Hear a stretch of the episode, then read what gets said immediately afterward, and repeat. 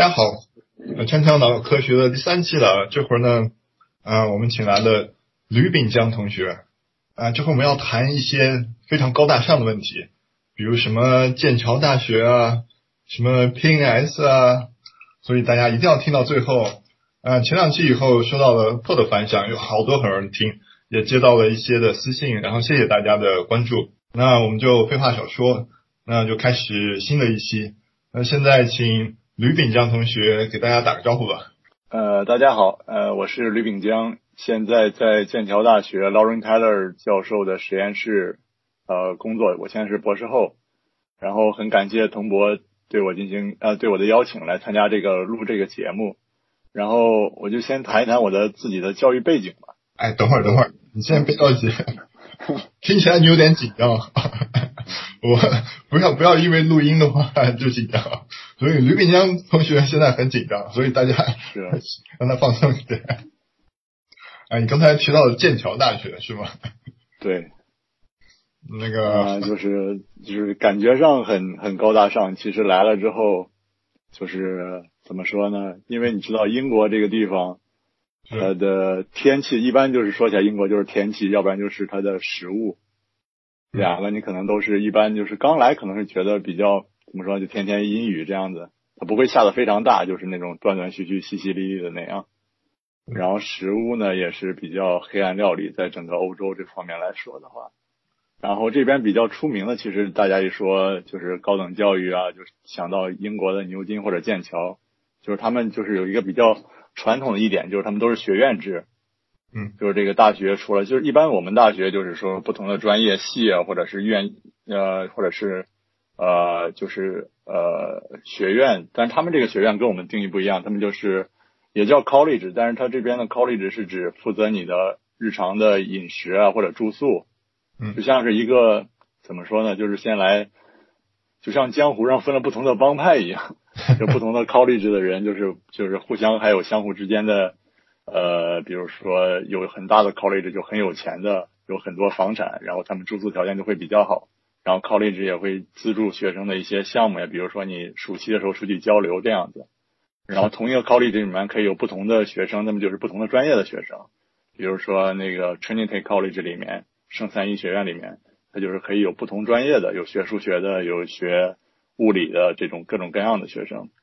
就相当于它是跟那个正常的我们就是传统观念里面认为的那个学校里面的 department 是两套独立的系统，就是 college 这套系统就是负责你的就是生活这方面的，然后同时你还在另外的一套系统里面，就是你具体的专业你是学什么的这样。是。然后剑桥这个地方呢，呃，怎么说呢，就是特别小，就是你如果骑自行车的话，从一头骑到另一头可能就二二十分钟左右吧。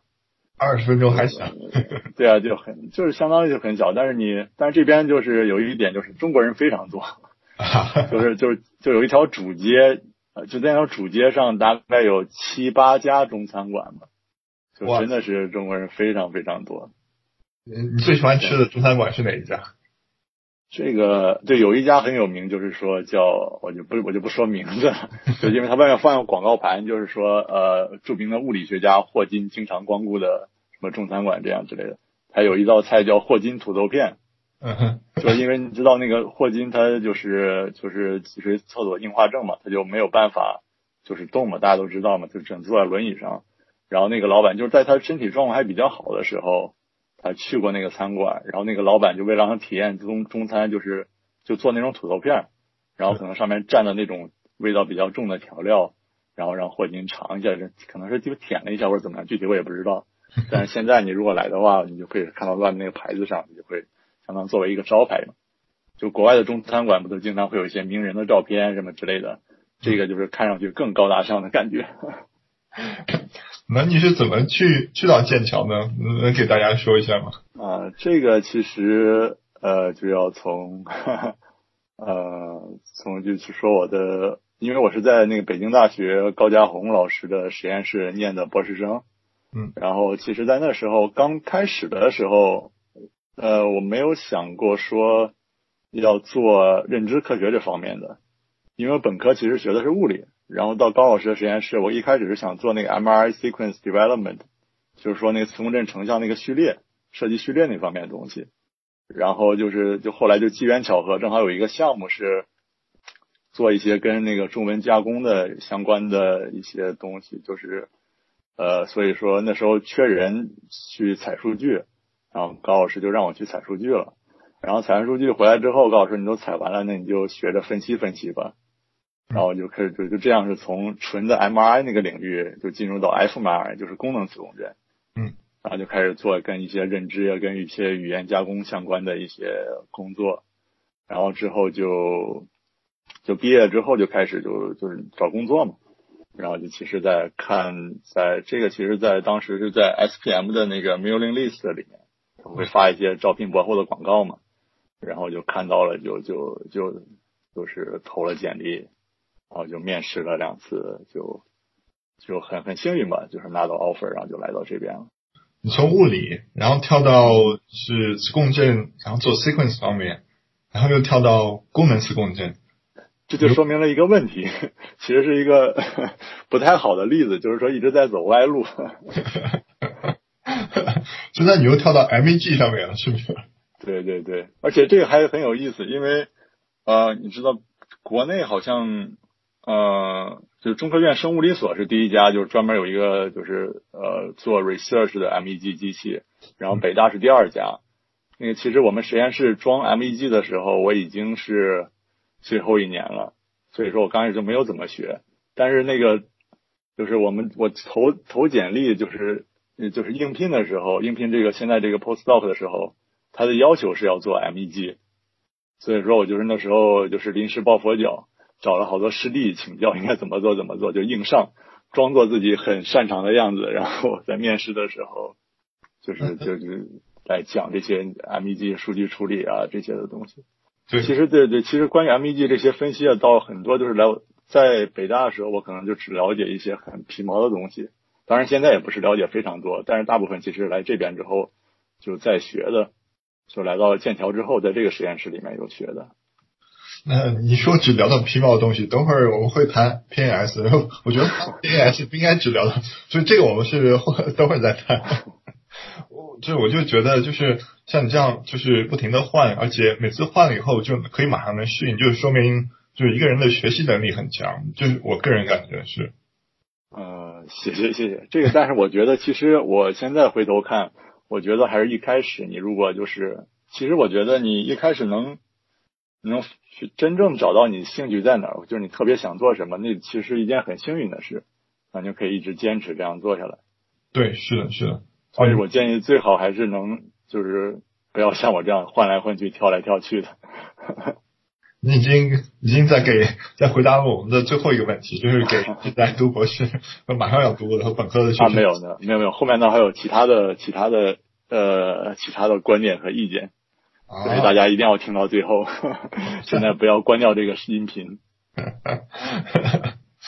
就是在在我们聊你具体在做什么之前，就是你忘了说你本科是在哪？啊，本科是在大连理工大学，也是学物理是吗？对，是应用物理，但是其实是比较偏，不是那种纯理论的，就是因为我们那个专业，就是不知道你知道不知道，就是它其实是搞那些等离子体，就是磁惯性约束啊什么那些的东西，但是但是进本科生基础教育不会教那么深，就是一些基础课那样的。那你具体在做一些什么方面的研究呢？啊，这个那就首先介绍一下我们这个实验室吧。就是如果不是这个领域的话，可能不太了解。但是你如果做 psycholinguistic 或者是做呃 neurolinguistic，可能很多人都知道 Lauren Taylor 和 William Marshall Wilson，是这个是这两个加起来有应该有一百五十岁的 一对一对一对怎么说一对夫妇或者一对伉俪。他们就是说，呃，从很早很早就开始，最早的做一些在呃，就是通过一些行，就和最简单的 psycholinguistic 那种行为或者是一些行为实验吧，就 behavioral test，到后来有了那种脑成像设备之后，他们就转到，就是把之前的那些讲之前把之前那些理论跟那个 neural imaging 联系起来，然后看大脑的神经就是加工语言的神经机制是怎么样的。然后在这里面，而且就是说，即便到现在，你想他们都七十多岁了，每天还在学，就是就想追赶最新的东西，比如说那些 neural network 那些东西，他们对这非常感兴趣。尽管就是说他们那个观点就是很严格，就是对这些还是持一个比较怀疑的态度。这个我们可以后面有时间的话再聊一聊。但是在这个实验室的感觉就是说，你想有这么两个德高望重的的的的的的老板吧，然后你可能觉得会就是一般人可能觉得说这是可能会压力很大或者怎么样的。但是在这里面我自己的感受是，就比如说开组会的时候。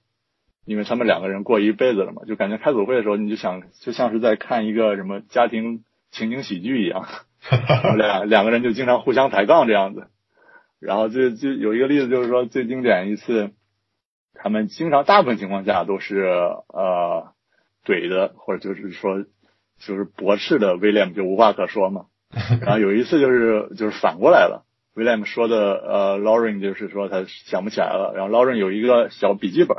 上面就记了各种各样的东西，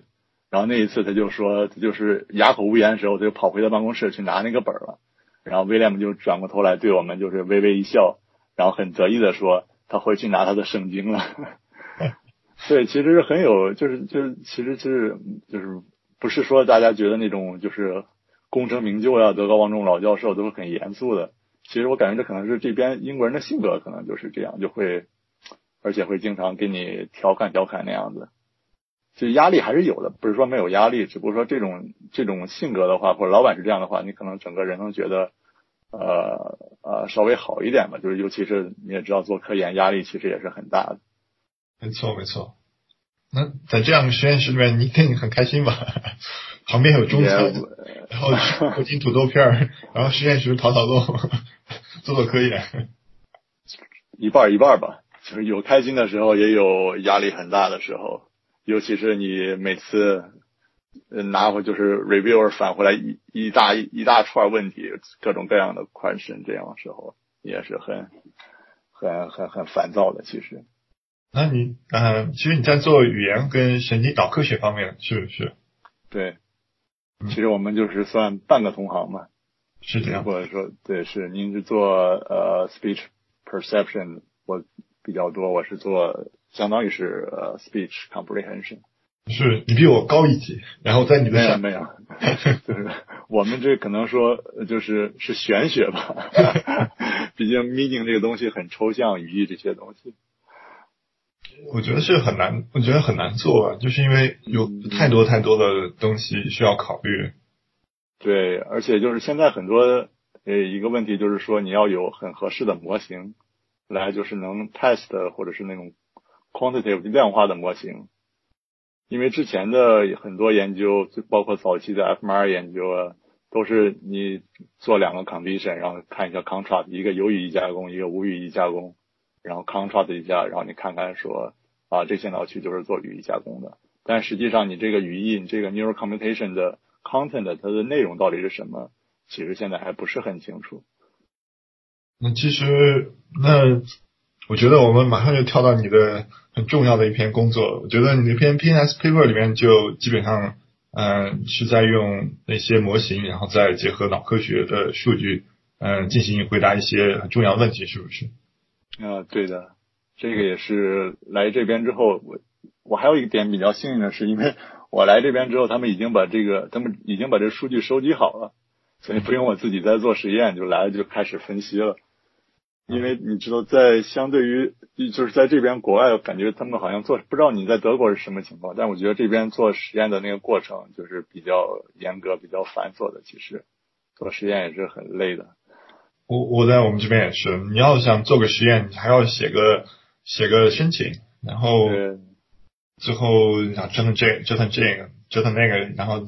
把那个那个文档签一下，这个文档签一下，就很烦。对对对。那你给大家讲讲，你呃你在做什么吧？就比如说，就你具体在做什么？是好的，就是我现在在这个实验室的主要想回答的一个问题，就是说大脑是如何对言语进行加工的？对，我不知道这样翻译对不对，就是 speech 能不能说成是言语？呃，就是说你如何从这个声音信号里面快速准确的提取语义信息？就是说他们他们经常说的 sound to meaning mapping。虽然我们在日常生活中觉得这个就是很自然而然的，比如说我们在对话呀、交流呀非常简单，但是其实这在大脑里面却涉及就是很非常复杂的计算。比如说，你首先要识别语音，然后一连就是一长串语音，你要怎么断句？断完句之后，你识别出个体的词，对这些词的语义加工，包括整个句子的句法加工等等。但是这一切就这些东西一系列的计算都是以一种非常高效的方式完成，就是为了研究这些。东西我们就要，我们想通过一些神经影像的技术，包括一些呃 computer science 那边的建模方法，就是对对这些不同的语义或者句法有一个量化的模型，然后把它们联系起来，来找出大脑里面哪些区域参与了这些加工，背后的神经机制又是什么样的。其实这个我们知道，就是对语言的加工有。如果你分不同的模态的看，阅读的时候就视觉的输入，你看看书的时候，我们其实可以同时看到多个词。但是你在听一段语音的时候，就是语音输入总是一个词接一个词，这样比较串行的一种方式。所以说，有一种观点认为，这在这个过程中呢，你每听到一个词的作用，其实它有两重的。一方面呢，它迅速与之前的词整合，所以你大脑里面会更新，就是当前的理解。另一方面呢，它还会和前面这样呃这些已经听到的词一起对即将下面要听到的词给出一些预测或者预期，然后这个就是所谓的 incremental speech processing，就是说递进的言语加工。所以说基于这个观点呢，对每个词的理解在很大程度上要可能会基于之前的语境。你换句话说呢，就是呃，如果我们想探究大脑如何对呃。语言进言语进行加工的话，这个语义合成就是其实是在把一个词放到语境里面进行解释。就是举个例子吧，就比方说我们知道苹果是种水果，它可以吃，它可能是红色的，可能是绿色的，它就是比较小，比较轻啊。那么在呃老人吃了苹果和老人老人拿起苹果这两个句子里面，是不是苹果所有的这些意思都会被激活？还是说只有跟语境相关的意思被激活？比如说，老人吃了苹果里面，跟这个吃相关的就是只有苹果作为食物的这个意思。但是在老人拿起苹果里面，这个苹果可能被激活的那部分是关于苹果，就是它的这个呃体积或者重量相关的这些这些一些特征。所以我们我最近的一个工作在这边做的就是说想呃。就是从这样一个最简单的例子入手，是关注动词和它的后面的名词，然后研究这两个词的语义合成在大脑中是如何实现的。就是说，这个名词是如何在它前面动词的语境下被呃大脑理解的。啊，所以就是说，这里面首先要解决的问题就是说，你要怎么对动词和它后面这个直接宾语名词的语义进行建模？就是更一般的说，你要如何量化一个词的意思？因为我们知道，这个对词的理解肯定是因人而异的，不同的人对不同的词肯定有不同的不同的理解，这是一个非常抽象的东西。但是在那个自然语言处理领域，有一种被广泛接受并且使用的假设，叫做分布式语义假设。它的主要意思就是说，在相同语境里出现的词，它会具有相似的意思，或者说可以通过一个词的语境来推断它的意思，就有点像那种呃。呃，如果从字面上理解，就有点像近朱者赤，近墨者黑，大概就是这这种思想。或者说，我们在中学做英语阅读理解的时候，我们遇到一个词生词不认识，但是我们可以通过它前后句啊，呃，来推断它的意思。而这个假设，就是因为它只是一个怎么，这只是一个基本的假设，它如何用到这个模型的构建当中呢？就是你要如何呃量化这种。词与词之间的相互关系，这个可以借助呃一个一种呃一种一种就是在自然语言处理中经常用到的一种方式，叫做同线关系，就是 co-occurrence。一个词在具体说的就是一个词在另一个词附近出现的频率，就是基于这种 co-occurrence，你可以呃有很多很多各种各样的 L P 模型，就是自然语言处理模型来对一个词的意思进行建模。但是它也不是十全十美的，就比如说你 open 和 close 打开和关闭，基本上你所有能打开的东西你也都能关上。所以说你这样的话，你对他们两个的意思区分就不是不是非常的好。但是即便有了这些怎么说呢一些 limitation，但是这个方法就是基于 co-occurrence 对模型对一个字的意思进行量化，这种方法还是被广泛接受并使用的。所以相当于就是你做的这个实验呢，深度学习跟神经科学的结合这方面是吗？呃，对这个怎么说呢？其实我用这个方法很老了，就是因为我具体在文章我那篇文章里面用到的方法叫做呃 topic modeling，然后它的就叫主题建模，可以这么翻译吧。然后具体呢，它其实是一一种一大类方法。然后我们具体实际用到的就是这个最早的一篇文章，它其实是在两千零三年，那时候那个 neural network 或者神经网络还不是那么就是像像现在这样，就是遍地开花那种感觉。然后那个那个具体的方法叫做 latent derivative allocation，这个这名字不重要。然后就是它是由呃 David b l y 提出的，然后这篇文章当时发表在 Journal of Machine Learning Research。所以那时候大家还是在那个年代，可能大家更多的是说 machine learning，或者是呃大数据 big data。那时候可能 neural network 的观念还没有这么深入人心，就不像现在这么普及。而且一件很有意思的是，这篇文章就是我们用到这个方法，在当时发表在这个杂志之后，到现在已经有了两万八千多次引用吧。天啊！然后就是就是就是这个 journal 本身就是之前是个名不见经传的 journal。然后突然一下，影响因子就被这一篇文章拉高了，这样子。首先要恭喜你啊，就是啊，谢谢谢谢，恭喜你的为什么要恭喜你？就是因为 刚发的 PS paper，然后在推特上被分转，然后我看了一下，觉得太厉害了。嗯，谢谢谢谢。是上星期还是上上周？呃，是是接收，好像是在九月十一号，online 好像是在九月三十号，就上上周吧，应该是。啊，嗯，所以你就提前就知道，九月十一号就知道，一直憋到 三十一号再开心是吗？呃，没有，这就其实很漫长、很漫长的过程，因为一共改了三轮，从啊二月份才开始，二月二月底投的，然后就是一共一共改了三轮。啊，就你刚才说的研究，其实就是你这篇 PNS paper 的研究是吗？对，嗯，但是其实我感觉这篇呃，就这篇工作，呃，其实更我觉得更主要的一点，除了解决这个，除除了解穿，除了尝试解释这个，就是我刚才说到这个问题，就是说你对这个 meaning composition，在这个 meaning composition 这个过程中，呃，语境的作用。除了呃，除了解释这个问题，更重要的一点，我觉得可能是它就是是一个结合呃 computer science 或者你说 neural network 或者什么 machine learning 这些计算机领域的这些量化的模型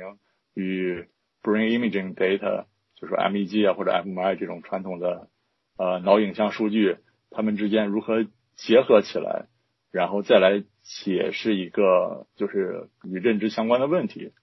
比如说，现在他们呃有一种说法，就是叫呃 computational cognitive neuroscience，还是 cognitive computational neuroscience，我我记不太清，就是 CCN。是，就这个观念，其实我觉得是其实是非常好的，就是你有一个能够 test 的 model 量化的模型，然后你还有真实的就是大脑的数据，你把它们结合起来，然后来来来解释一个。已经存在了很久的一个认知上的问题啊，或者是呃怎么样的一个科学问题，我觉得这是一种特别好的方式。是这样，就是我个人感觉，就是我个人意见啊，就感觉过去做的那些啊实验，其实研究者本身心里面是没有模型或理论的，大家可能就是呃收下数据，就算有理论有模型，那个模型也不是非常非常完善，理论也不是非常清晰。就是收数据，然后看一下结果，呃，写一篇文章。但是就现在这样结合起来，呃，模型非常完善，然后问题可以让问题非常清晰。但是其实还有一些呃，在关于这方面的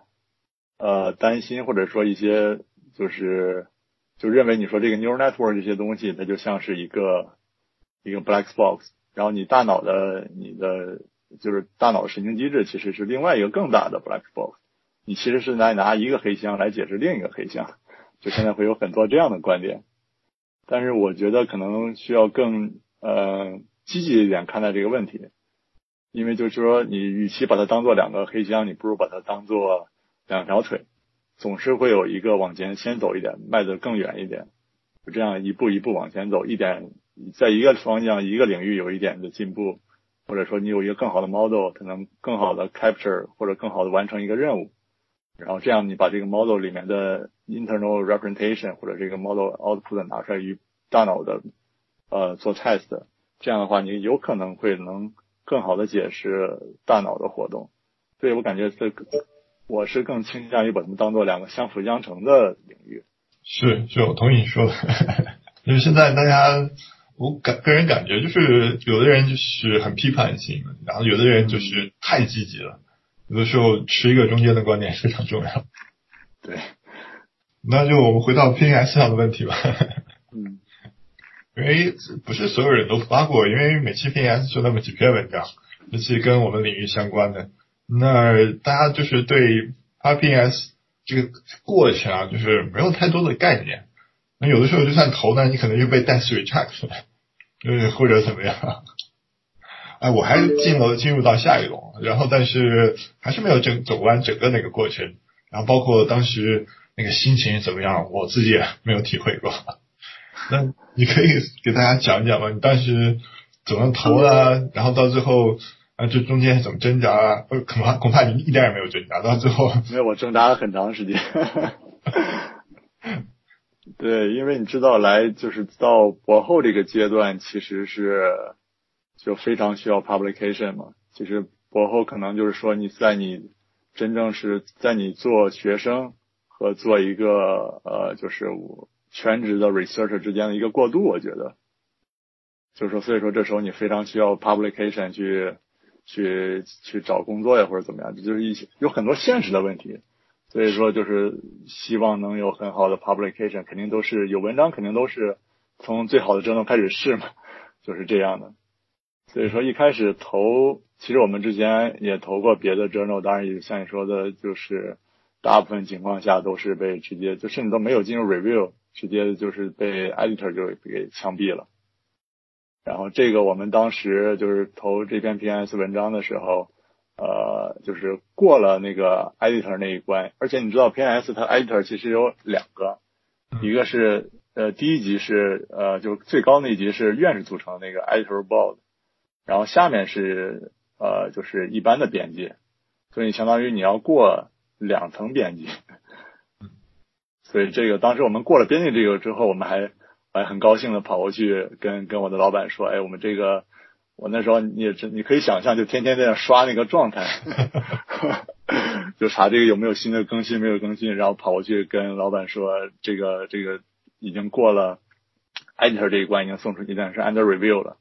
然后老板就就很就摇头，就是有点调侃语气说说意思就是这年头你连过一个这个 quality check 或者 editor 这一关都这么高兴，现在人都怎么了？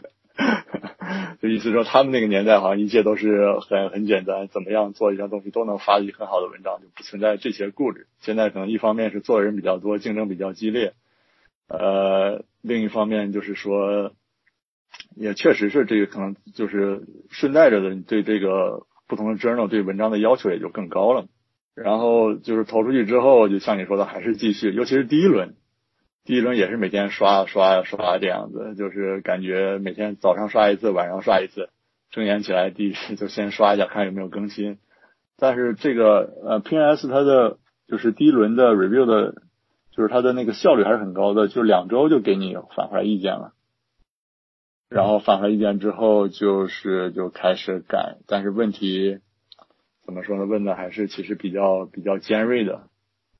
然后改完之后就投出去了，就感觉是因为呃，他那个网站上说，就是 PS 一般就只给你一轮的机会让你改，如果过了就是过了，然后被毙掉就是毙掉了。所以那时候就是怎么说呢？还是就是很忐忑的。又过了，基本上又过了，但不知道为什么第二轮就很慢了，可能是个别 review 的原因吧。就是过了一个月之后，然后他又呃收到意见之后，就那时候就，因为他给你意见的时候，你就是你只是说一个 decision letter，你不知道是过了还是没过，然后你点开之后，然后一看之后，他又让你改，然后就是 那时候就其实有点儿，真的就是有点儿就是怎么说呢？尤其是在看的就是长，因为我们第一次回的时候就是给 response letter 写了有二十多页吧，大概。就是它只有两页的，就是 question 有两页，然后我们回来它有二十多页的那个 response，感觉是我们一切能做都已经做了，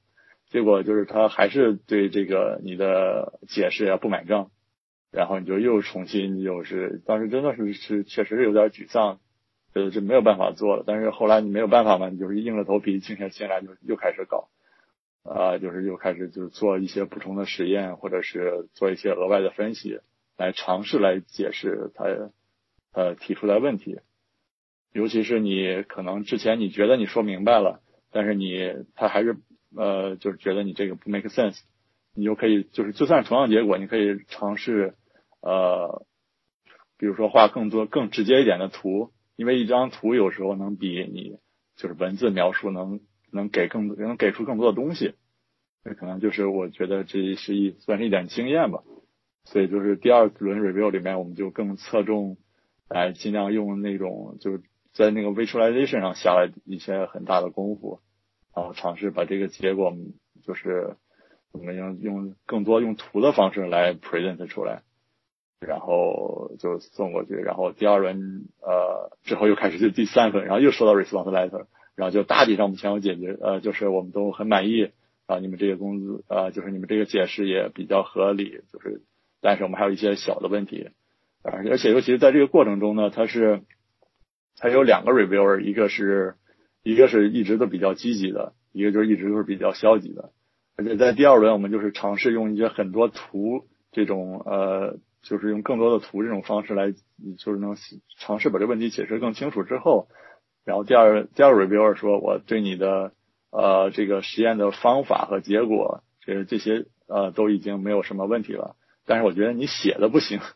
你这个逻辑不 make sense。然后他是意思说，你现在结果放的太多了，我需要你，我建议你拿掉一些部分，然后只保留剩下的部分。这个就像是，我感觉就更像是一个 causer 给你的建议，并不是一个 reviewer 给你的建议。所以就是这个，我们就是当时也呃，就是跟老板一起讨论一下这个要怎么办，要不要听他的，还是说跟 editor 要 argue 这个事情。最后呃，还是就是决定要跟他的 argue，说我们这个文章我们有自己的想法，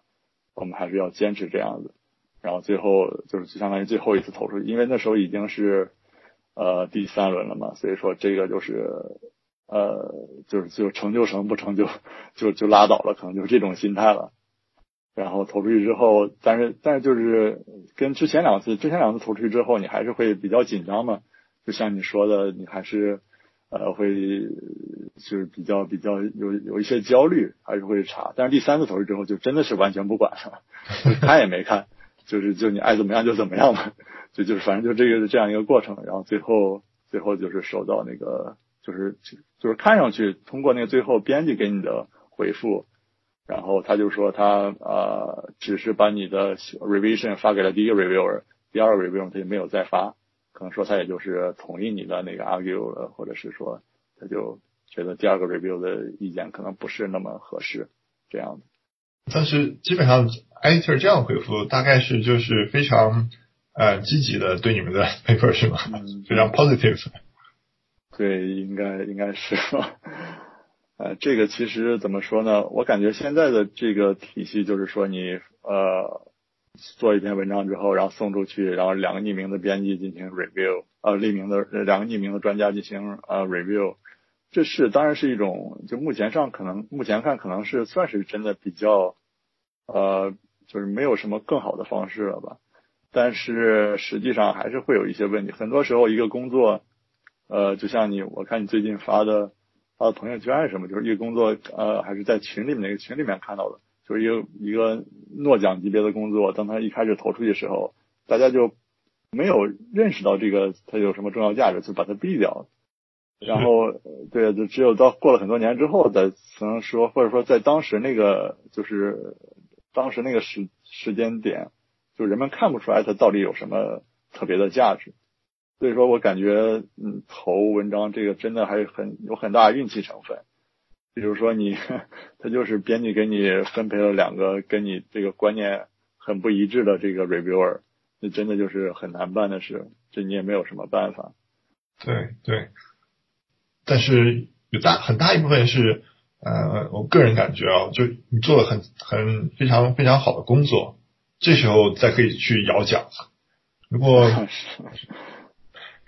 就是一大部分还是就工作很好，然后另一部分，嗯，是去看 review 的情况。但是其实编辑有时候也会 在里面起很大作用。对。所以你就九月份接到了接受信是吧？是的，是的九月十一号，就是这这就真的长松一口气了。你 你当时有什么庆祝活动吗？当时没有，因为呃，就是在呃，没有什么特别庆祝活动，就是在实验室里面，呃啊，对，还有一个特别，其实有一个很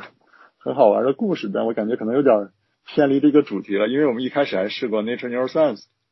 然后，但是投之前，那个我的老板就是 Lauren Taylor，他就觉得这个肯定没有希望，就不要投，试都不用试。然后，但是呢，我跟那个另外一个老板就是 William Marshall，我我我跟 William 就非常说这个，反正那那是 Neuroscience 反应也比较快，就一周的时间聚就聚了，无所谓。然后那个呃 Lauren 就说，那好吧，这样如果被拒的话，你就得给我买个蛋糕。这样就在 在这个，你如果同意的话，你就去投；不同意的话，就不要再投。我说好，我被拒了，我给你买个蛋糕。然后结果果然就被拒了。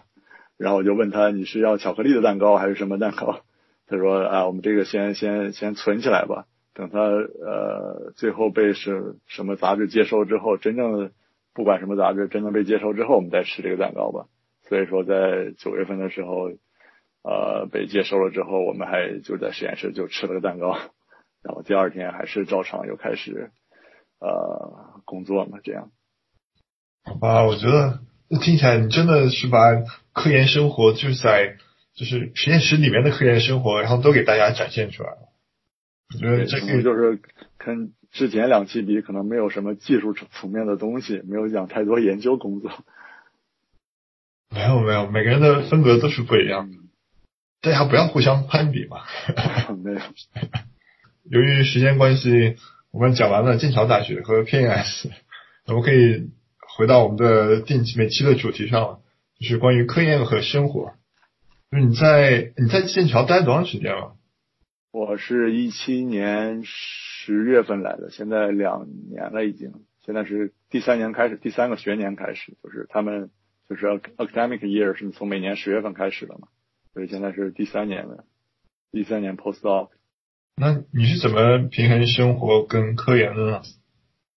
其实，因为这个像你说，就是这个像我跟你说，剑桥这地方比较小嘛。我不知道，我知道你是不是好像你是经常去健身这样子。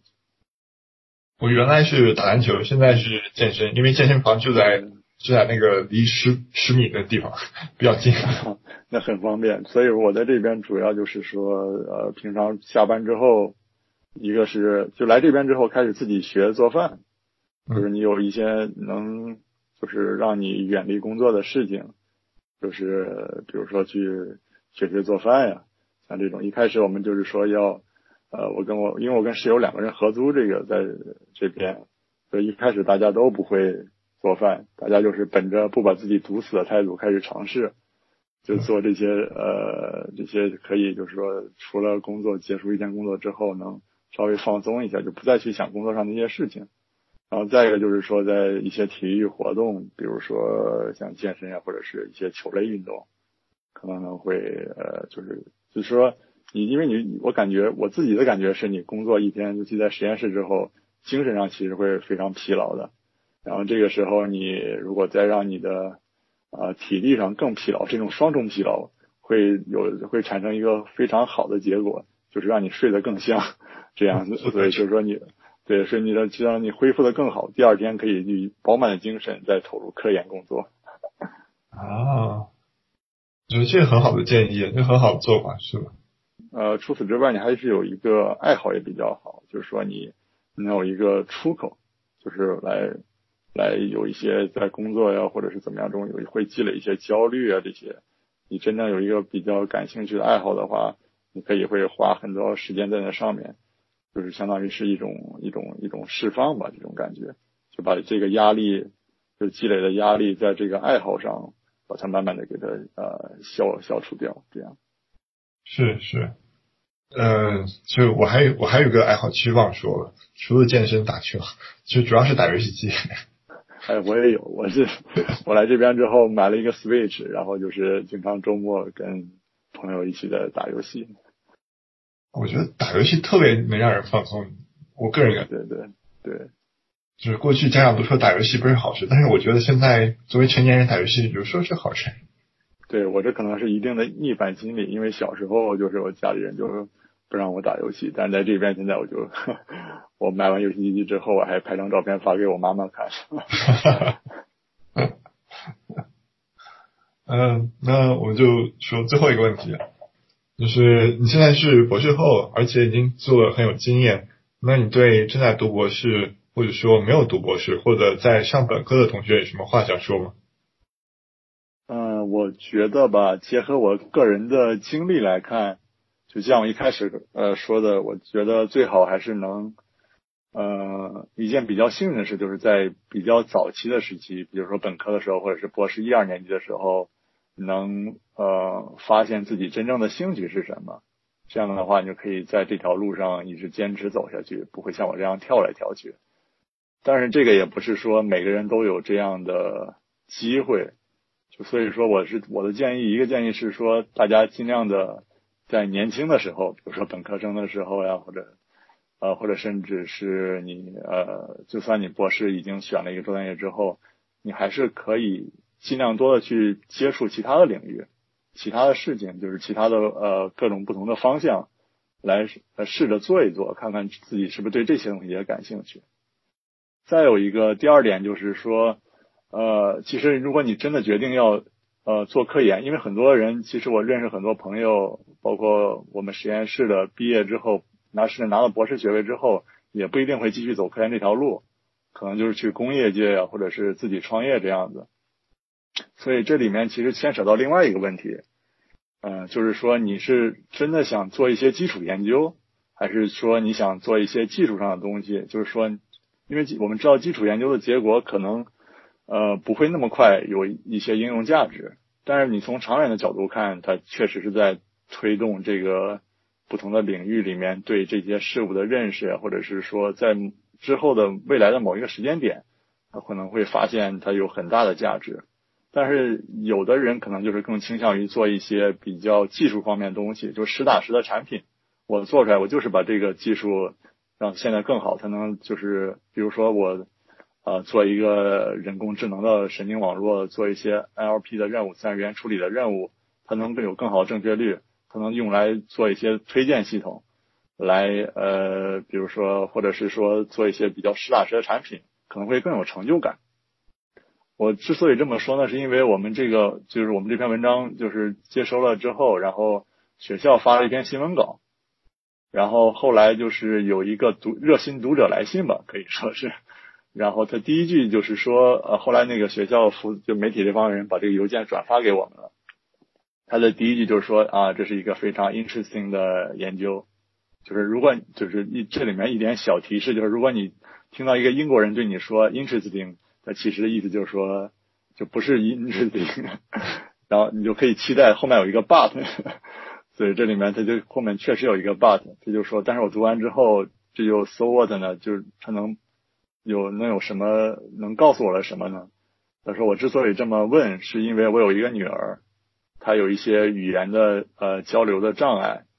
啊，因为他是呃叫得了一种叫做二十二 Q 缺失综合症，他就是说你呃人类的这人的第二十二条染色体上有一段缺失了，然后这个缺失综合症会产生一系列的后果，呃几乎可以影响身体的各个器官，其中有一个就是影响他的语言的表达和交流，然后碰巧的是我们这篇呃文章的新闻稿。就是你知道，就是那种编辑想，就学校的这种呃媒体啊，想 promote 你这个呃研究的时候，他就会呃有一个很标题党的标题，你明白了什么意思吗？就是如果如果翻译成微信体或者公众号体，就是可能是惊感叹号，研究人员发现大脑加工的呃语言的神经机制。那那当然人家就很感兴趣了，就是会看完之后就看完之后发现你这个好像也没有说什么东西，就会问你你这对我有什么帮助呢？是否能帮助我解决或者是能改善我我跟我女儿交流的问题？所以你当你收到这种这种这种这种邮件的时候，你就没有办法直接来答复他，你不能说啊这个问题你应该去找啊 Simon Fisher，他是一个著名的呃基因语言学家，他可能会对这个方向有更多的了解。但事实上，你知道，即便是你问他，他也不会有一很明确的答复。所以说，这个时候就是站在你的角度想，你可能觉得是说我是做呃基础研究的，我的这个价值是当时体现不出来的，但是我确实对这个学科有贡献。但是站在他的角度上，他肯定希望就是现在的科学的发展或者科学研究能够实打实的帮到他。这其实就是一个怎么说呢？一个 trade off 或者怎么样。所以说，你如果是想要做一些，所以说你在你做从事这个工作之前，你要想清楚，你真的是想更做一些基础研究，还是说你想一些呃想做一些能更能够呃就是很快的、很很高效的看见它的对这个社会，或者是对呃这个呃工业界在这工业界里面能产生更好的效益，或者是有更直接的影响，或者直接这更直接的收益。我觉得这其实是也是一个需要考虑的问题吧。我觉我觉得你刚才讲那个建议是非常非常好的。我当时听的时候感觉就感觉有点感动啊，感觉这是一个无助的父亲，然后在向你。所以你自己自己，我当时看了之后也是觉得很，就其实有一种就很失落的感觉，就是说你费了这么大劲做完之后，其实帮不到任何人，而且就是他这个。就是新闻稿这个标题，甚至是有一点怎么说呢？就是你夸大呀，或者是甚至可以说有一点误导的成分在里面。就是说，让人就觉得你好像你把这个东西完全搞清楚了，可以拿来呃帮助很多需要的人。但实事实上，他并没有做到这一点。那只就是让你觉得自己怎么说呢？我为什么不再做，能做的更多一点？这样其实自己我当时看到之后也。不是很怎么说，就其实心里也心情也很复杂，这样。对，就一一方面沉浸于说，我好像发了一篇呃呃影响因子比较高的文章，我只是很很高兴。但另一方面就是说，你这到底有什么用呢？就是并不能呃帮到更多的人，或者是呃或者是能怎么样？所以说，这个真的我觉得是希望大家如果是想。做研究的话，可以考虑考虑你到底是更倾向于哪一个方面吧。嗯嗯啊，你对这些问题想的真的很深啊。没有，这其实我其实之前我跟你们根本没有想过，只不过这个机缘巧合有这样一件事情之后，我才呃想到这些。那好吧，其实我们可以来第二集，但是因为时间关系，那只能到这儿了。那首先要就要感谢吕滨江同学。跟我们讲了这么多有意思、很让人深思的一些事情。啊，谢谢同博邀请。嗯，那行，那这期都就是这样了。那嗯，下期见，拜拜，拜拜。